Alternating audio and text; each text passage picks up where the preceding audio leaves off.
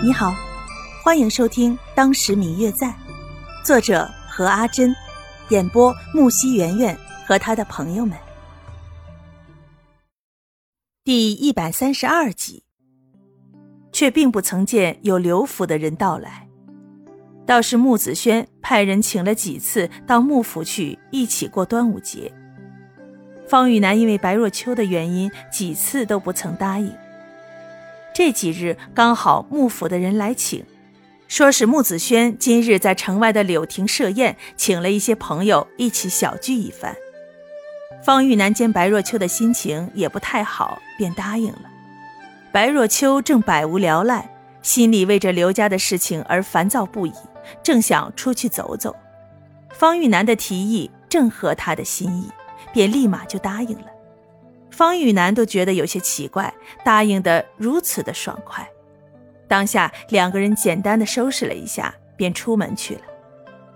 穆家的马车正在门口等着，两个人坐在马车上面。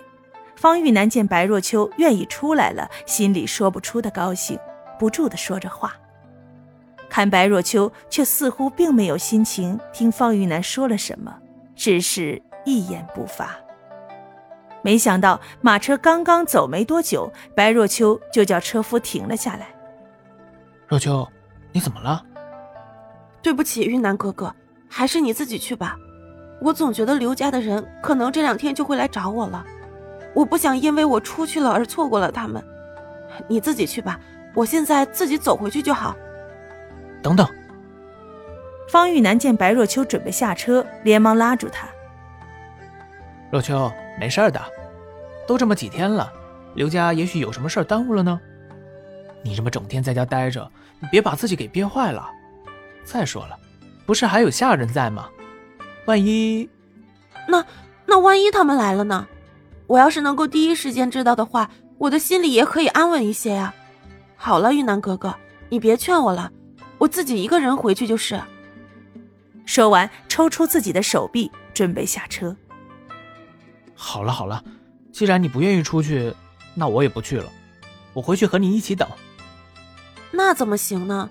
孟家的人来请了好几次都没有去，这次你就去嘛？干嘛要陪我等呢？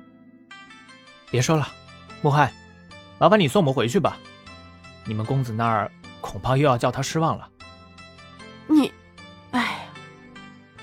白若秋看方玉楠似乎是铁了心要让自己一起出去，想了想。无奈的笑了，哎，好吧，好吧，我就陪你一起去，反正也不急这一天的时间。就这样，两个人就坐着马车摇摇晃晃的到了城外的柳亭。虽然说白若秋心里还是不放心，但是想到一切都已经准备妥当了，出来一次也无妨，便在心里告诉自己，好好的享受这一次宴会吧。自从上次去幕府拜访过穆子轩之后，就再也没有见过他了。人家几次三番的帮助自己，若还拒绝这次的邀请，那可真是显得有点太不识抬举了。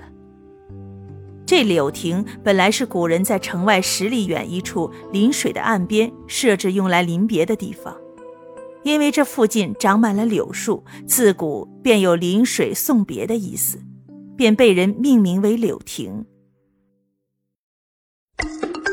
嗯嗯，我最亲爱的小耳朵，本集已播讲完毕，感谢您的收听。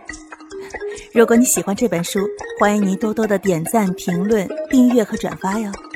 当然，也可以在评论区留言，我会在评论区与大家交流互动的。喜欢这本书就给他点个赞吧，你的点赞和评论是我们创作最大的动力。感谢您的收听。